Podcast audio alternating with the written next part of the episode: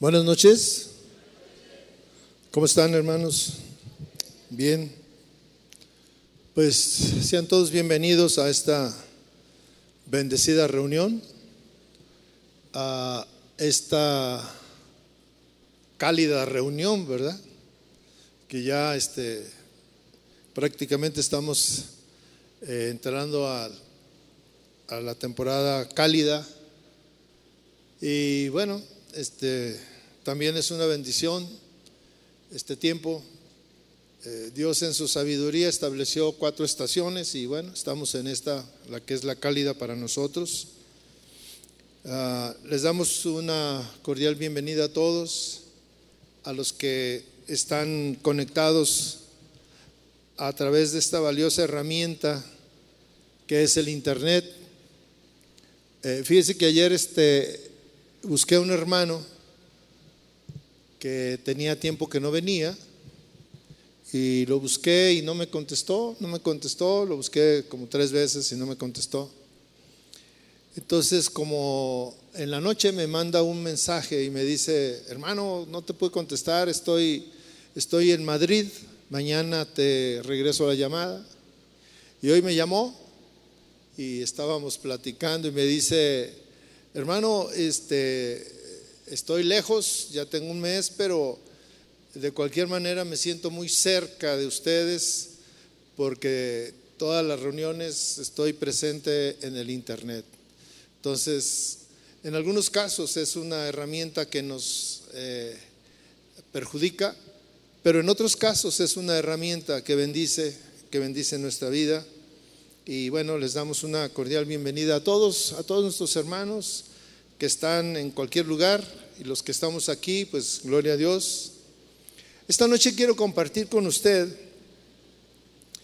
eh, lo escrito por el salmista en el Salmo 42.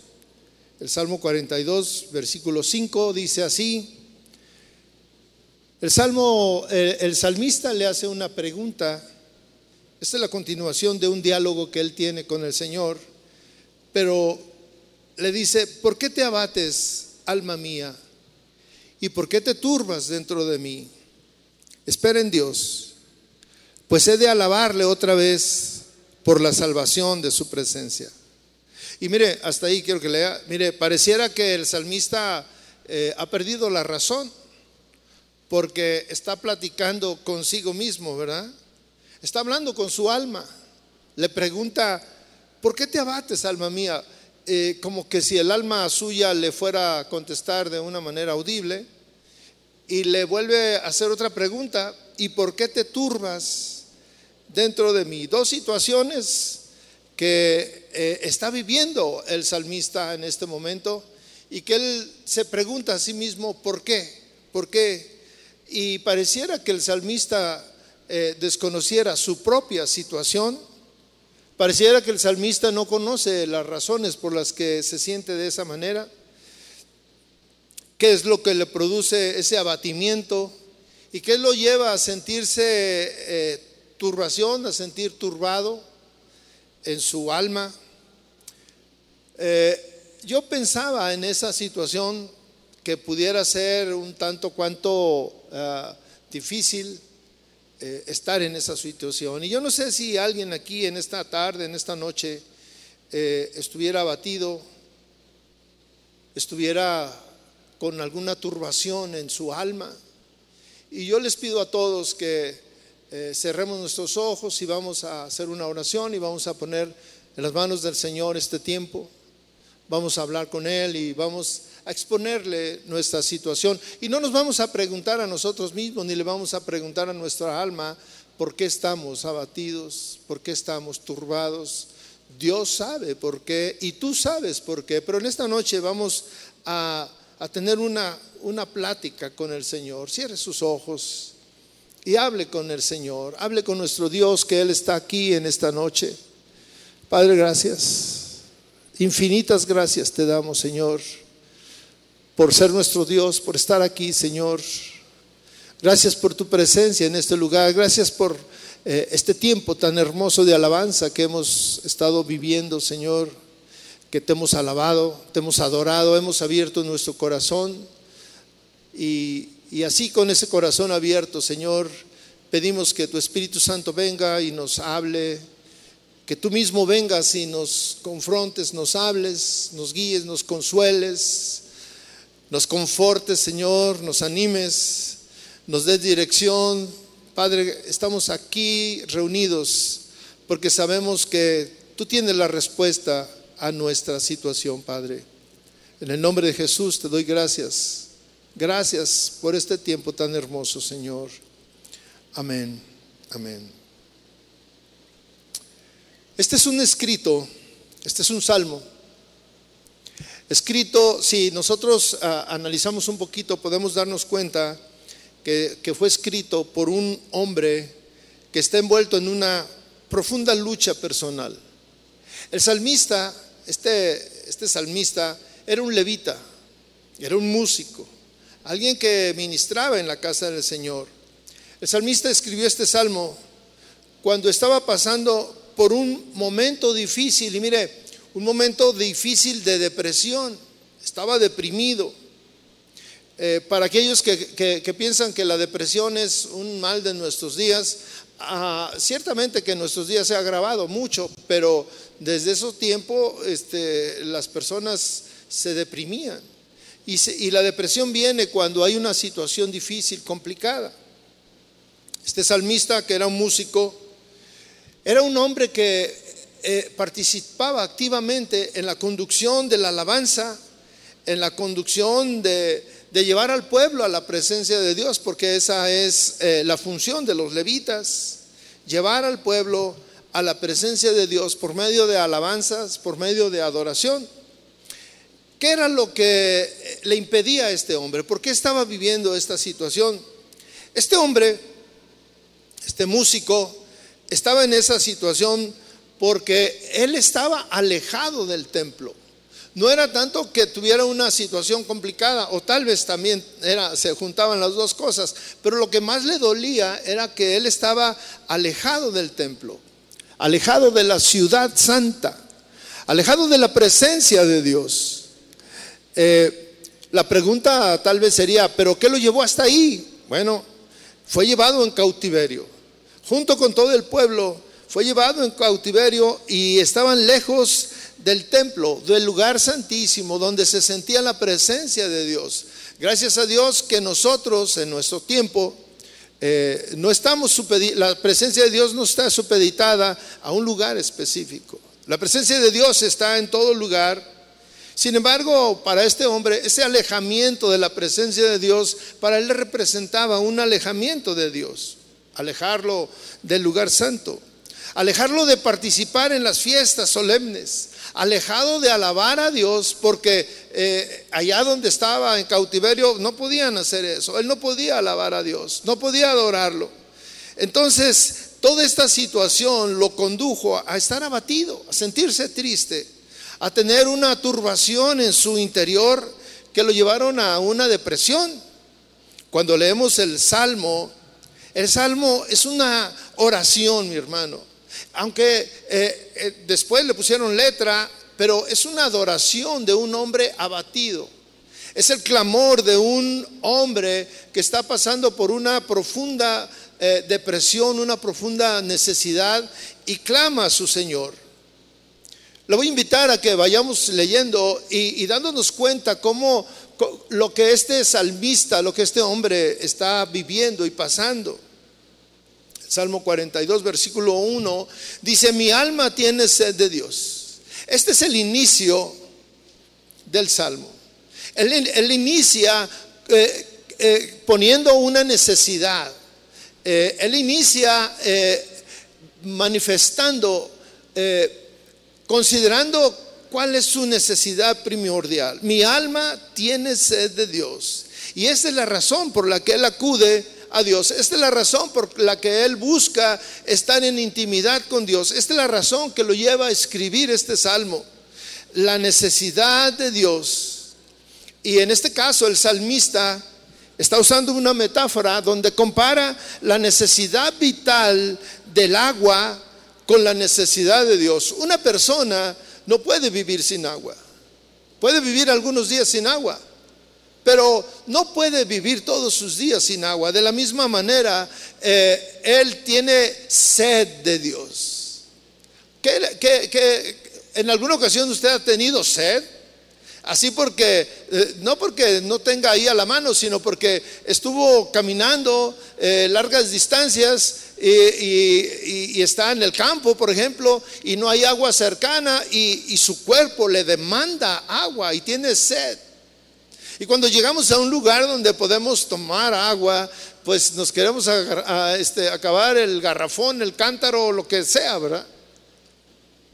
Porque hay una necesidad.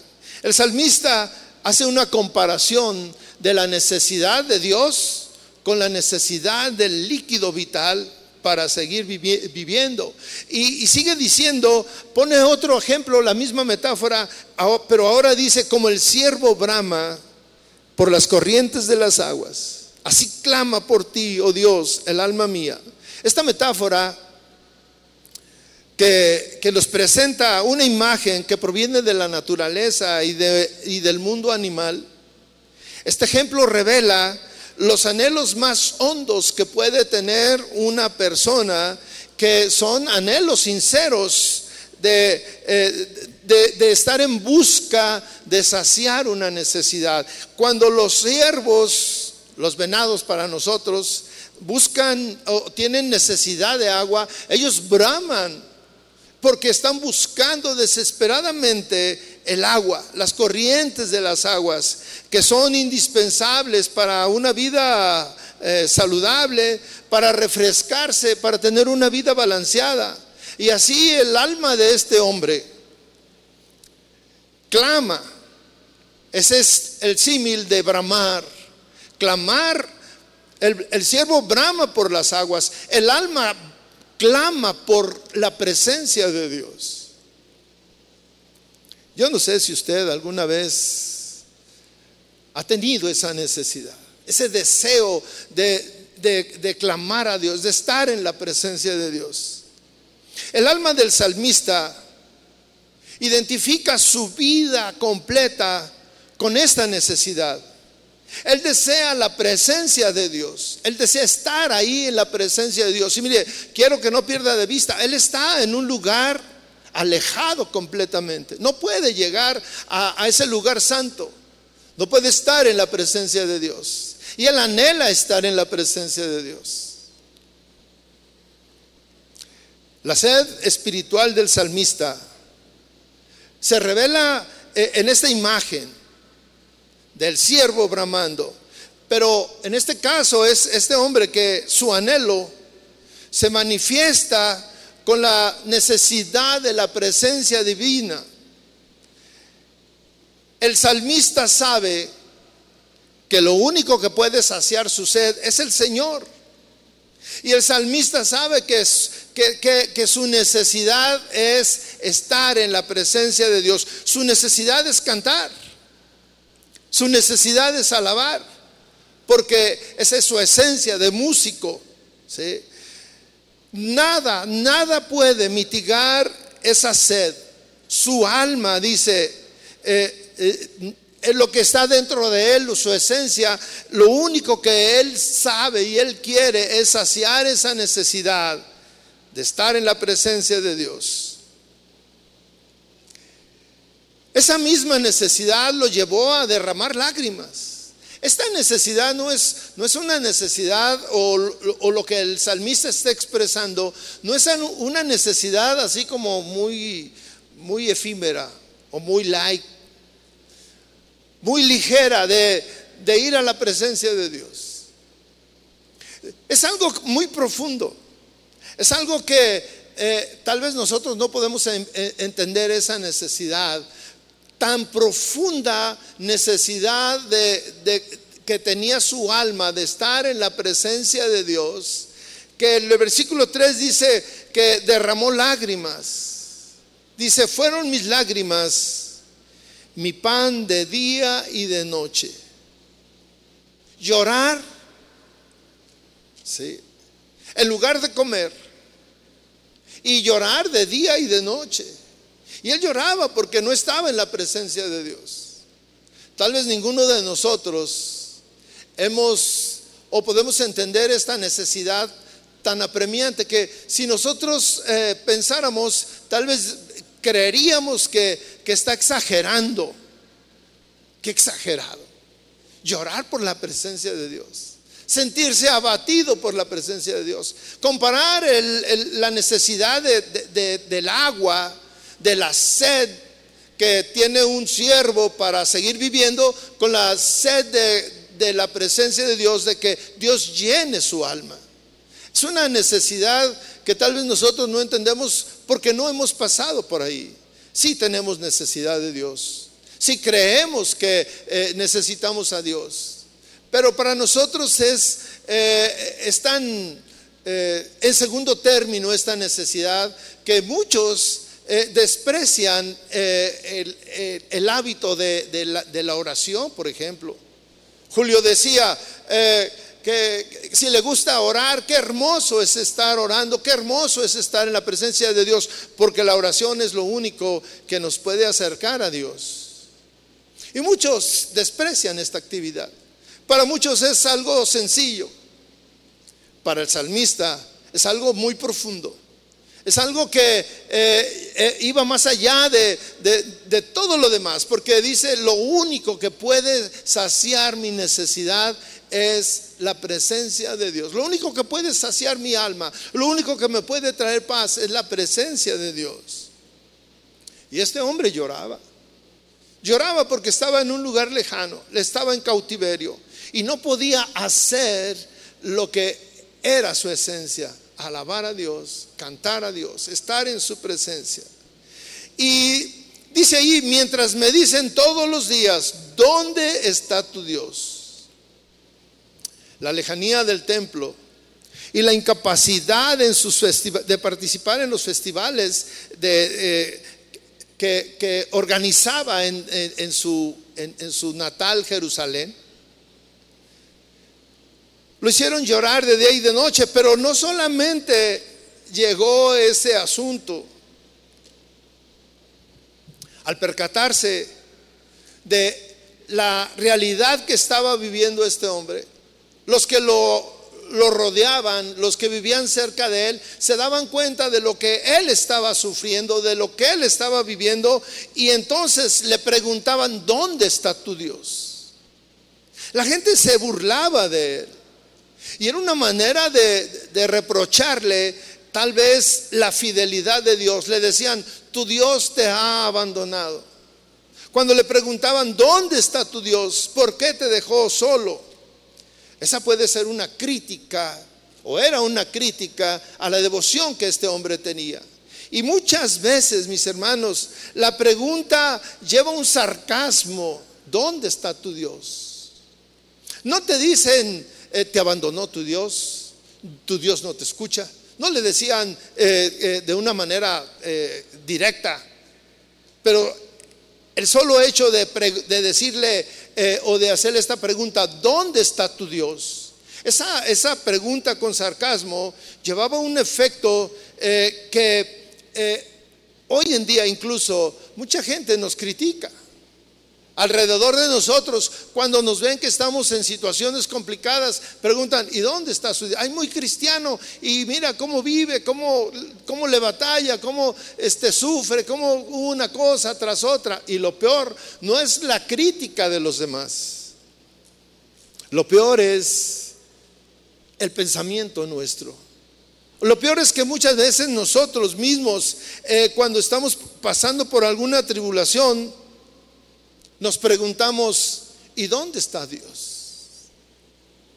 ¿Por qué me abandonó Dios? ¿Acaso Dios no es fiel? La pregunta es, ¿Dios es fiel? O la respuesta es, Dios es fiel. La respuesta a esa pregunta de ¿dónde está tu Dios? Dios sigue estando en el mismo lugar. Sin embargo, todos tenemos que pasar por estos momentos de angustia. Y para otros, para algunos es porque yo estoy viviendo eso. Bueno, a ti te tocó vivir eso, pero a otro le toca vivir otra cosa.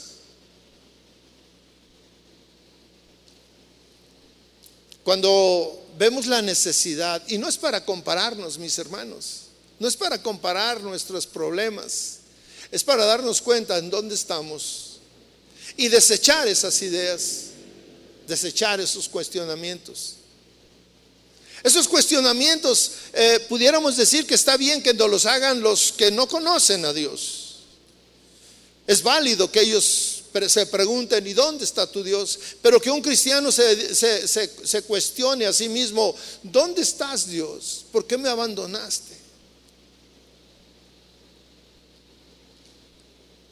Yo les decía que muchas veces cuando nosotros eh, comparamos, o, más bien vemos la, en, en, otros lo que están sufriendo y, ves tu vida y dices, verdaderamente que a pesar de cómo estoy viviendo, vivo bien. Dios está conmigo. El Señor es mi, mi fortaleza. Cuando tú ves la, que tienes toda, todas las posibilidades de buscar a Dios y de estar en su presencia. Yo muchas veces me he preguntado si verdaderamente será tan difícil por ejemplo, los jueves, asistir a la iglesia. El domingo, pues de alguna manera, este, como que es una, eh, una obligación venir a la iglesia porque pues no, no hacemos nada. Pero mucha gente pudiendo venir a la iglesia no viene y, y no es porque los queramos tener aquí metidos, no es porque eh, sea eh, un, requisito, sino que es porque buscamos a Dios porque tenemos una necesidad y esa necesidad es Dios. No es otra cosa. No venimos a que nos vean, no, no venimos a que nos pongan este, asistencia, ni venimos para agradar a nadie, venimos porque venimos buscando a Dios. Como este salmista, tengo sed de Dios. Los en una ocasión fui a, una ciudad, eh, esa ciudad estaba cercana al campo y el pastor me dijo, te voy a llevar a que disfrutes un espectáculo que muy pocas veces se ve. Y, fuimos, salimos a carretera y como media hora y nos detuvimos en un lugar estaba muy arbolado y cerca de ahí pasaba un arroyito y se paró, eran como las seis, seis y media de la tarde, se paró. Arriba del carro estábamos y junto con nosotros había más carros, se empezaron a, este, a parar ahí. Y yo este, pues veía el, el, lugar, pues había arbolitos chicos y no estaba muy, muy frondosa la vegetación, más atrás sí, estaba muy tupido pero ahí estaba muy esporádico los, los arbustos y arbolitos. Y, se para y, me dice, ahorita van a ver un espectáculo. Y pues yo decía, pues, y decía, pues, ¿qué va a ver? Y me decía, ahorita vas a ver, espérate hermano, no seas desesperado. Y ya sabe que uno, pues la vida quiere rápido, ¿ah? y pasaban los minutos y Oye, pues ¿qué, onda aquí? ¿Qué? Espérate, hermano, espérate, seas impaciente. Y no me decía nada y yo estaba esperando qué pasaba. Y cuando menos esperé, enfrente de mí apareció un venadito. Yo le dije, ay, mira qué bonito. Pero al rato por allá pasó otro y luego otro y empezaron a bajar del bosque a la corriente del agua. Y, verdaderamente que fue un espectáculo, porque no estamos acostumbrados a eso. Y es un espectáculo cuando, por ejemplo, el domingo, es un espectáculo ver la iglesia llena. Para mí, o sea, se me hace tan, tan bello eh, que están llegando y llegando y llegando las, las personas. Ese mismo hermano que hoy estaba platicando con él, que él está en otro lugar y veía a través del internet, me decía, oye, se ve hermosa la iglesia de nuevo llena.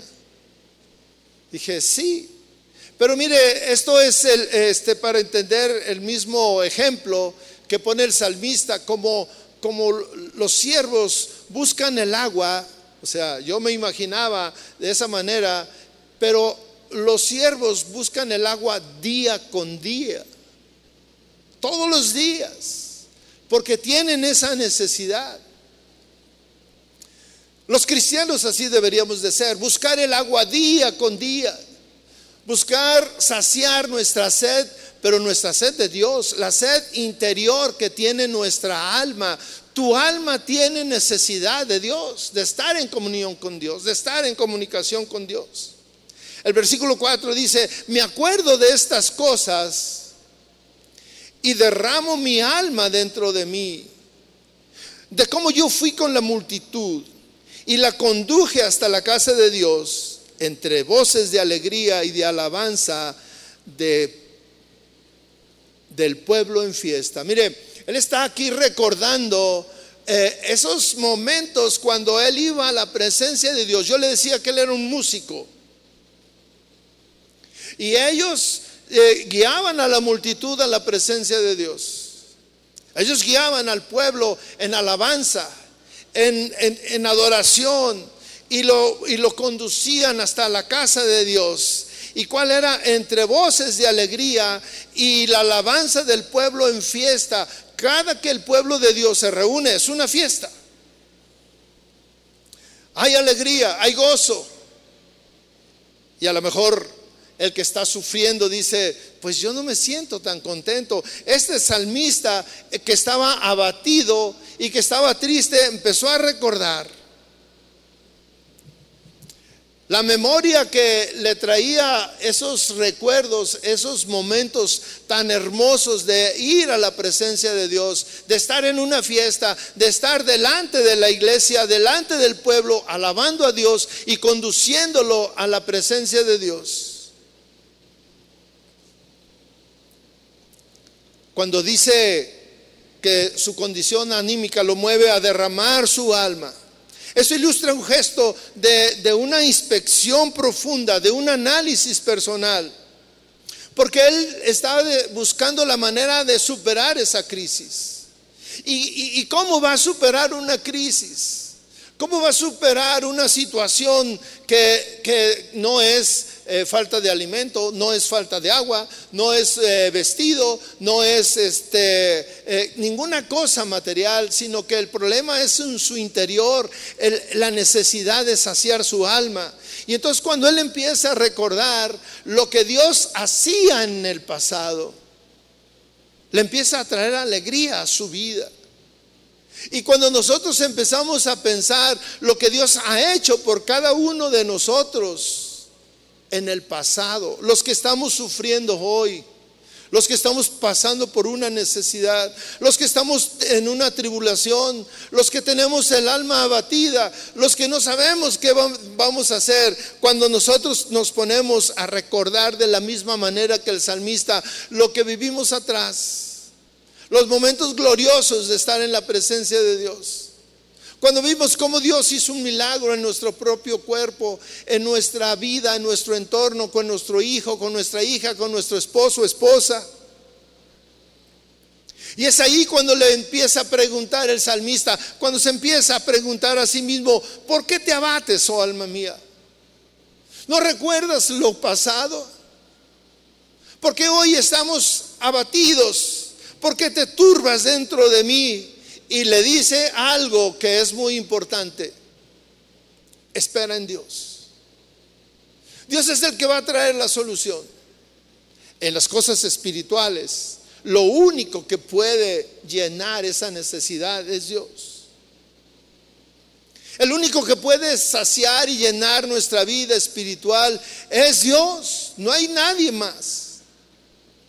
Nadie más puede llenar nuestra necesidad Dios es el único que puede eh, estar ahí en el, en el interior. Y cuando Él le dice, ¿por qué te turbas? No hay, no hay motivo.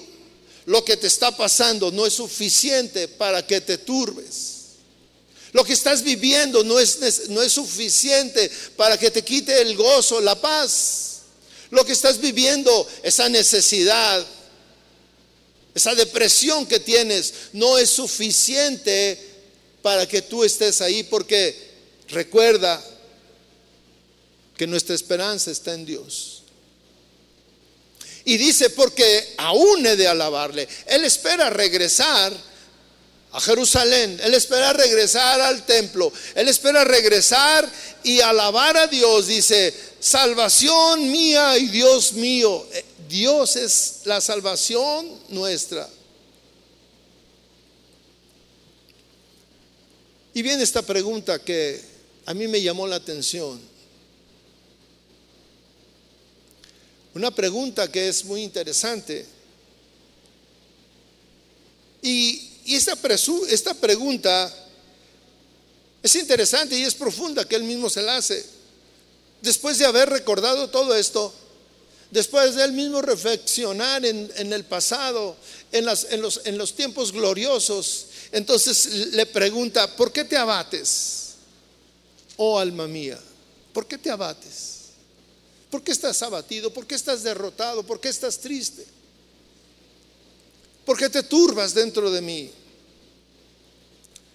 La angustia y el abatimiento del salmista en contraposición con el anhelo de estar junto a Dios, la nostalgia de estar en el templo, comparado con las gratas experiencias de los momentos vividos ahí en el lugar santo. Eso eh, yo recordaba hoy, por ejemplo, momentos eh, que han sido para mí muy bonitos cuando hemos estado aquí en la presencia de Dios en algún congreso de alabanza, por ejemplo, donde la presencia de Dios se manifiesta de una manera especial. Cuando hemos estado en momentos de adoración, pero especialmente cuando eh, Dios nos ha tocado de manera personal. Muchas veces estamos en medio de la reunión y parece que no pasa nada, sin embargo Dios está tocando a alguien de una manera especial. Dios lo está consolando, Dios lo está ministrando. El salmista le habla a su alma y, le, y la exhorta a no estar abatida. El salmista le llama a sí mismo a su alma y le dice, no estés triste, no te turbes. Y lo motiva, le dice, vamos a alabar al Señor y vamos a esperar en el Señor. Él está reconociendo que la única fuente de su salvación, de su confort, es el Señor. Aún en medio de la angustia que le producía la separación, la distancia, aún en medio de la crítica que le decían, ¿dónde está tu Dios? El salmista, a pesar de todo, a pesar de verse imposibilitado, hace unos días, hace una semana,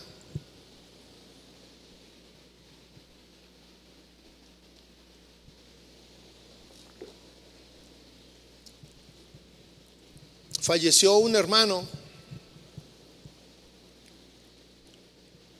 y él ya estaba batallando con una, con una situación, con una enfermedad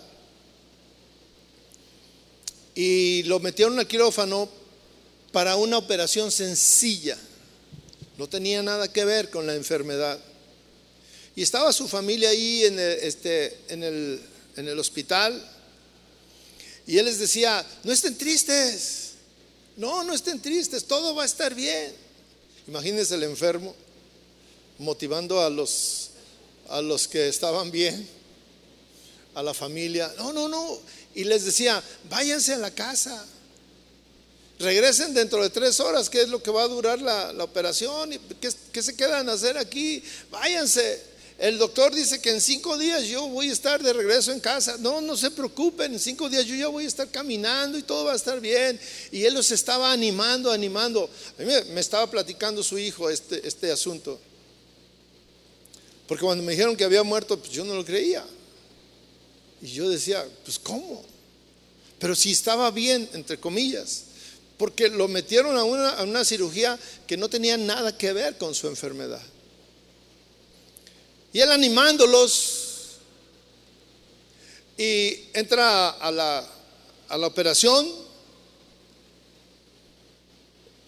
sale bien de la operación, lo pasan a, este, a su habitación para que se recupere, a las cinco horas lo pasan a terapia intensiva y ya no salió de ahí, murió.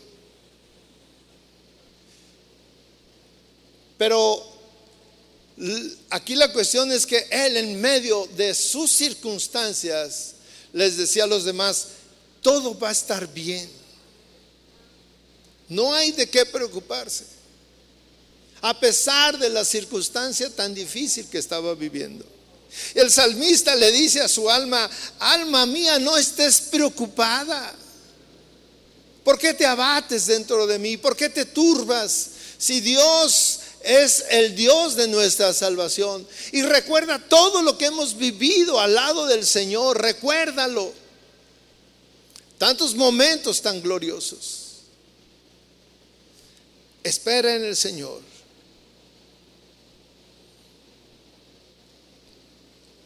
En el versículo 6, sin embargo, este salmista habla con una franqueza, confiesa lo que está viviendo. Y él le dice, ahora, ahora le dice al Señor, ahora le habla directamente al Señor y le dice, Dios mío, mi alma está abatida en mí. Para muchos de nosotros, el reconocer que estamos en medio de problemas, el reconocer incluso que la depresión está este, como una sombra sobre nosotros.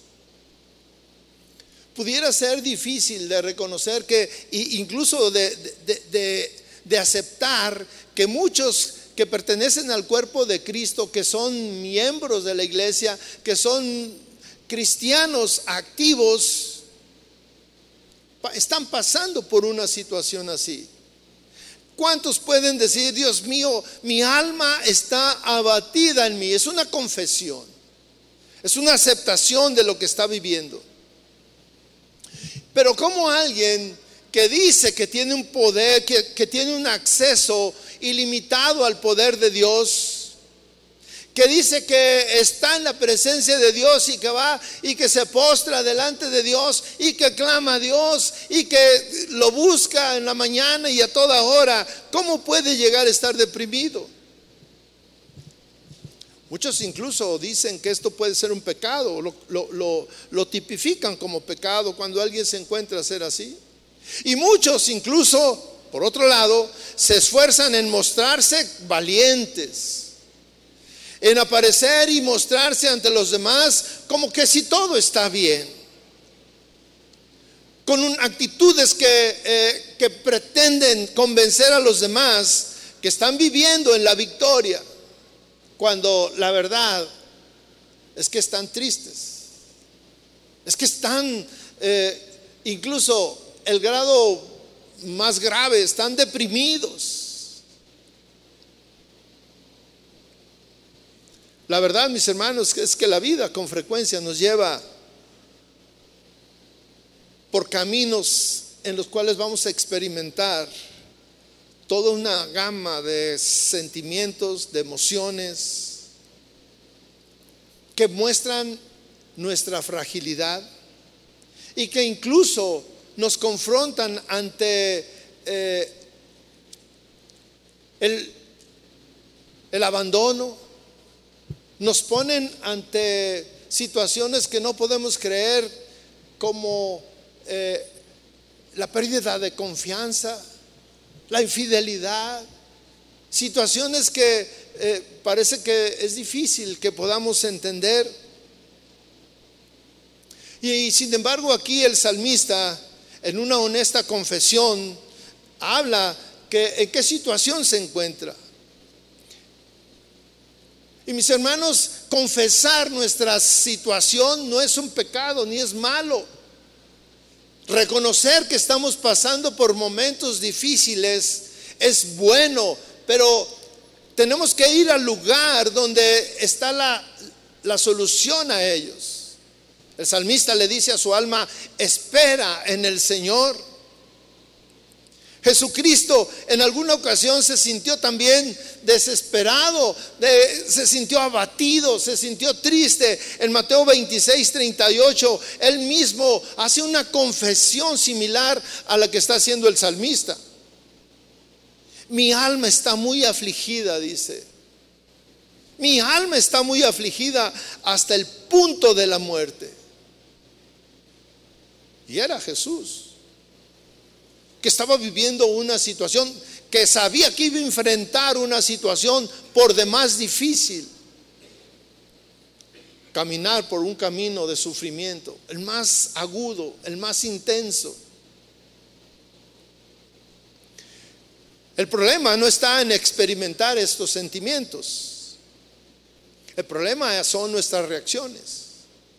El problema es cómo reacciona nuestra alma, nuestro interior ante situaciones adversas, ante situaciones tristes. ¿Cómo reacciona eh, normalmente eh, cuando una persona se encuentra triste, abatida?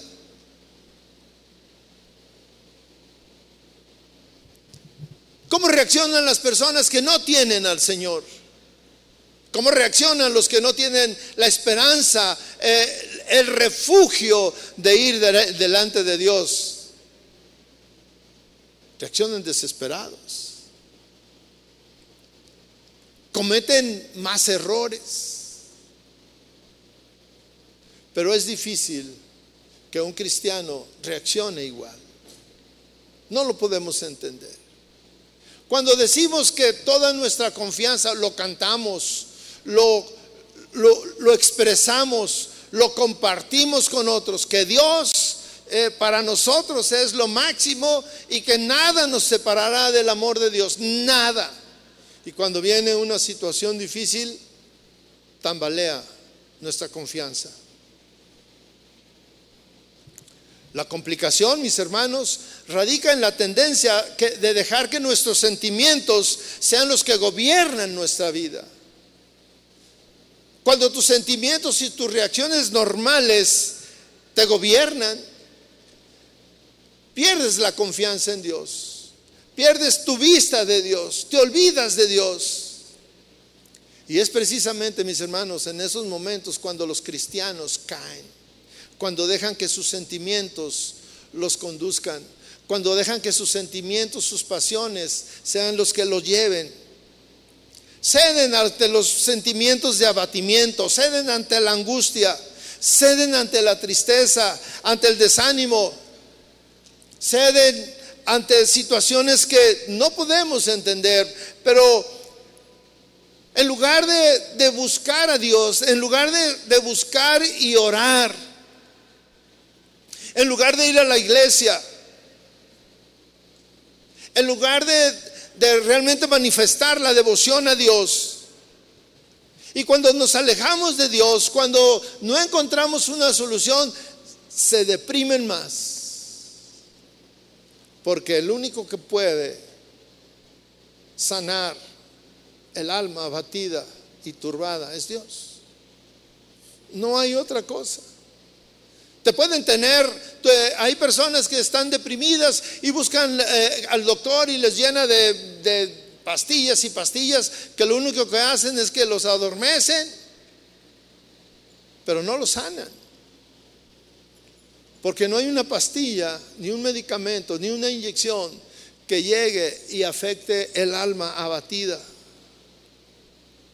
Nuestros sentimientos son inestables. Nuestros sentimientos son cambiantes y poco confiables. Piensen todas las cosas que tenemos que hacer día con día. Y cuando dependemos de nuestros sentimientos, algunas veces llegamos abatidos a casa y llegamos tristes y llegamos desconsolados y llegamos sin ánimos de nada. Hay personas que eh, Salir de, de, cama y enfrentar los problemas del día a día implica para algunos librar una batalla con sus propias emociones.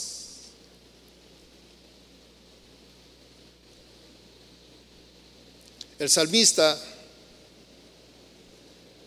el salmista reconocía el peligro de permitir que sus sentimientos comenzaran a dirigir su vida. El salmista conocía que esa turbación y ese eh, desánimo que había en su corazón lo podían llevar a separarse de Dios. Y el salmista con un tono firme le ordena a su alma, le dice, espera en Dios Espera en Dios porque Dios es el que nos puede dar la solución. Qué loca recomendación y qué loco eh, eh, diálogo, ¿verdad? Entre el salvista y su alma, cuando él es el mismo. No es otra, no es el alma del, del vecino. Es él mismo hablando con sí mismo. El mismo nos animándose y diciéndole, espera en el Señor.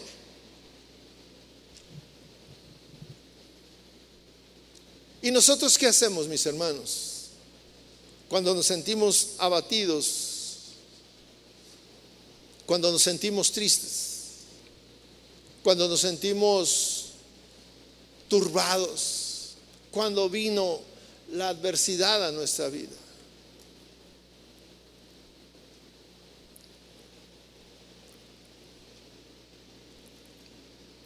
¿Usted con cuáles son sus sentimientos con los que tiene mayor lucha? Sentimientos negativos. Ahora que estaba tan intenso lo del COVID, conocí casos, me platicaron, de personas que no salían de su casa para nada, absolutamente para nada no querían tener relación con nadie porque estaban turbados, estaban temerosos. Y lo triste es que murieron de COVID. No te lo puedes explicar.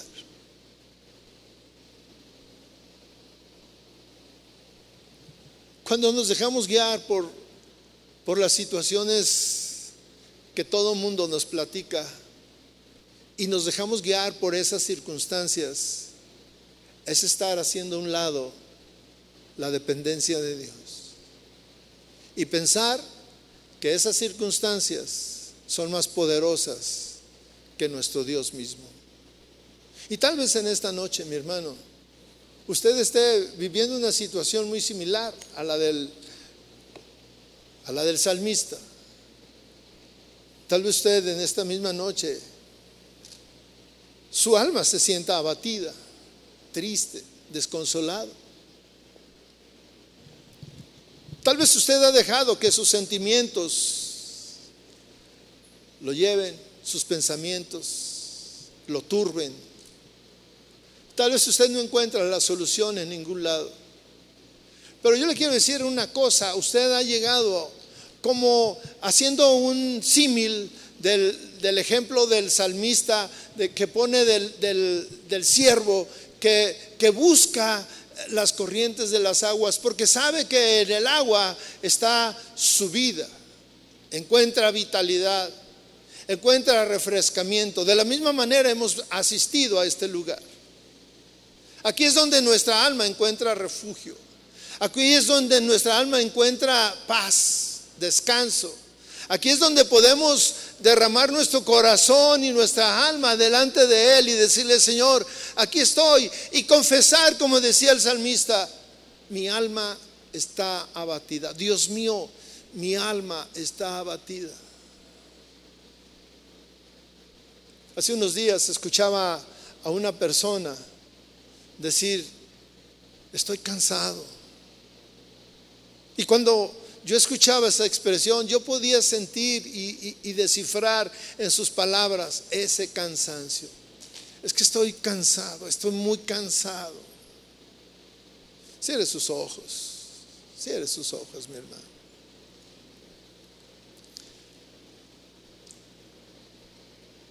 ¿Por qué no habla con el Señor? Tal vez usted ha dejado, se ha dejado mover por sus sentimientos. Tal vez usted ha dejado que su su situación difícil, que, que usted considera la más difícil. Y tal vez usted ha escuchado esas, esos comentarios sarcásticos que le preguntan, ¿y dónde está tu Dios? Y tal vez usted se ha preguntado y, le ha, y ha dicho, Señor, ¿dónde estás? ¿Por qué me has abandonado? ¿Por qué no te encuentro? Recuerde cuando lo encontraba.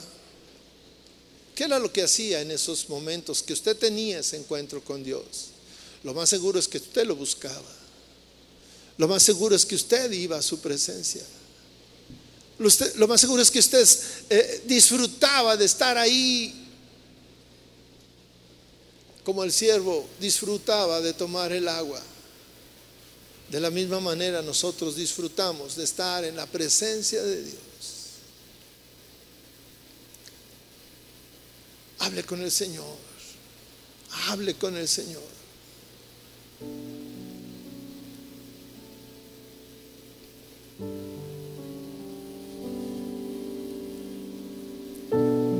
Señor, llénanos en esta noche, Jesús.